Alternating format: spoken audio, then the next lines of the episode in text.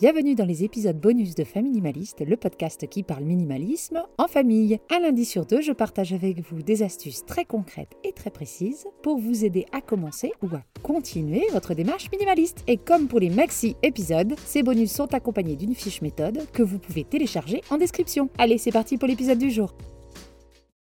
Cette semaine, je continue ma liste de tri que j'ai entamée dans de précédents épisodes bonus. On a déjà fait la garde-robe, la salle de bain, le matériel créatif et le bureau. Je vous mets les liens de ces épisodes en description pour que vous puissiez les retrouver plus facilement si vous ne les avez pas encore écoutés et voulez les retrouver plus vite. Cette semaine, je parle de jeux de société. Généralement, quand on est une famille, ce n'est pas ça qui manque. Comme d'habitude, vous savez que j'aime bien comprendre les raisons derrière notre encombrement.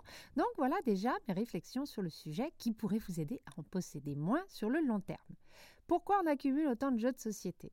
La première raison est toute simple, on ne pense pas à trier les jeux de société. C'est comme s'ils n'existaient pas. Contrairement à d'autres catégories d'objets, ils sont généralement tous regroupés au même endroit et à moins d'être une famille qui joue énormément aux jeux de société, comme nous, le placard reste la plupart du temps fermé. On n'est donc pas confronté au surplus de jeux au quotidien. Et si on ne ressent pas de gêne, eh ben on pense pas à trier. Loin des yeux, loin du tri. Si le placard déborde, on se dit qu'il faudrait faire le tri au moment où on range le jeu, mais souvent on va pas plus loin, on ferme le placard et basta. Si ce tri est difficile pour vous, c'est peut-être parce que les jeux de société sont des promesses, des opportunités de passer un bon moment avec nos enfants ou nos amis. On a donc peur de faire le mauvais choix, d'enlever la promesse de bons moments passés ensemble. Et ça, on n'en a pas envie. Donc avant de vous lancer, dites-vous que moins de jeux, c'est pas moins de bons moments. Et que c'est pas le jeu en lui-même qui crée les bons moments, c'est le fait d'être ensemble. C'est donc plus de temps de jeu qu'il nous faudrait. Et plus de temps de jeu, ça ne veut pas dire plus de jeux. Certains jeux peuvent être versatiles, on ne peut pas s'en lasser et chaque partie peut être différente. Franchement, laissez-moi Catane et l'extension euh, maritime et je crois qu'on y jouerait toujours autant sans s'en lasser.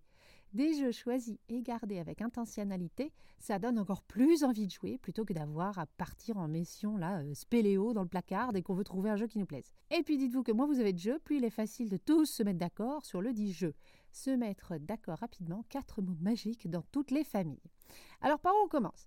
Voilà deux méthodes si vous ne vivez pas tout seul, si vous vivez en famille ou en couple. La première, vous sortez absolument tous les jeux et vous les mettez par terre. Vous enlevez tous les jeux incomplets qui sont devenus injouables et vous demandez à un premier enfant de sélectionner les jeux auxquels il aime le plus jouer. Pas ce qu'il aime, mais ce qu'il aime le plus. Grande différence. Genre euh, préféré du monde entier. Vous pouvez même demander un top 5 ou un top 10 si vous voyez qu'il s'emballe trop. Ensuite, vous demandez au deuxième enfant si parmi les jeux non choisis, il y en a qui font partie de sa liste préférée du monde entier ou s'il est OK de s'en séparer.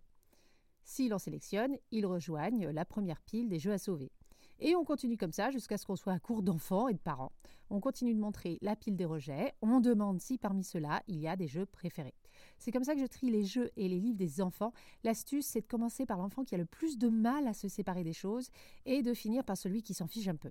L'ordre chez nous, c'est numéro 3, numéro 1 et ensuite numéro 2. Sinon, vous pouvez faire le tri tous et toutes ensemble. Mais là, je vous recommande d'établir ensemble une liste de critères avant de commencer, pour votre propre santé mentale clairement, et pour que cela ne dure pas des heures. Voici quelques idées si on veut aller au-delà du critère de la fréquence d'utilisation ou du j'aime, j'aime pas. On peut mettre un critère en fonction du temps de jeu. Bah, si on n'a jamais euh, ou bien on n'aime pas faire des jeux qui durent plus d'une heure, euh, au revoir risque ou Monopoly. On peut fixer un âge minimum requis pour jouer. On peut se limiter dans le type de jeu. Par exemple, on se dit on garde 4 jeux d'ambiance max ou 5 euh, jeux de plateau max, à vous de voir. Ou encore, on peut se fier au nombre de joueurs. Si vous avez du mal à trouver le nombre de joueurs requis pour un jeu et du coup vous y jouez que très peu, bah on, peut le donner. Une fois votre tri fait, le rangement des jeux va forcément influencer sur la fréquence d'utilisation. Il faut que les jeux soient visibles, donc je vous recommande de les ranger sur la tranche euh, comme des livres. Si la boîte s'ouvre, on met un grand élastique autour, c'est comme ça qu'ils font la ludothèque. Mais ranger ces jeux comme les livres, ça aide à mettre tous les jeux en valeur et ils sont beaucoup plus simples à prendre parce qu'on n'a pas besoin de soulever une boîte pour en prendre un, autre. Si vous voulez aller plus loin, parce que vous avez gardé beaucoup de jeux, car oui, on peut être minimaliste et avoir tout un placard de jeux s'ils font partie de notre essentiel, et eh ben vous pouvez les classer soit par âge, soit par temps de jeu, soit par type de jeu. Par exemple, les jeux d'adresse ensemble, d'ambiance, de construction de decks, de cartes, d'exploration, de réflexion, d'enquête, etc. Et si vous avez la chance, comme nous, d'avoir une ludothèque près de chez vous, qui est bien fournie en jeux de société, allez faire un tour et regardez ce qu'ils ont déjà avant de faire votre tri. Nous, on joue à beaucoup de jeux société, mais on n'en a plus beaucoup parce que notre stock de jeux, bah, il ne se trouve pas chez nous, mais à la ludothèque. Vous verrez que comme pour toute autre catégorie d'objets chez vous, moins, c'est mieux. Je vous promets que les enfants y joueront plus souvent s'il y en a moins, mais qu'ils sont choisis et bien mis en valeur. Alors bon tri à vous et surtout bon jeu et voilà pour l'épisode du jour, j'espère qu'il vous aura plu et qu'il vous sera utile. N'oubliez pas d'aller en description pour télécharger la fiche méthode. Je vous dis à jeudi 17h pour mes épisodes plus longs, en solo ou en duo. Je partage avec vous astuces, méthodes et réflexions pour vivre une vie concentrée sur l'essentiel et débarrasser du superflu. Si vous voulez me soutenir dans la création de ce podcast, vous pouvez me laisser un commentaire ou alors des cœurs et des étoiles sur vos plateformes d'écoute. Je vous dis à très bientôt et en attendant, n'oubliez pas, vivre avec moins, c'est vivre avec mieux.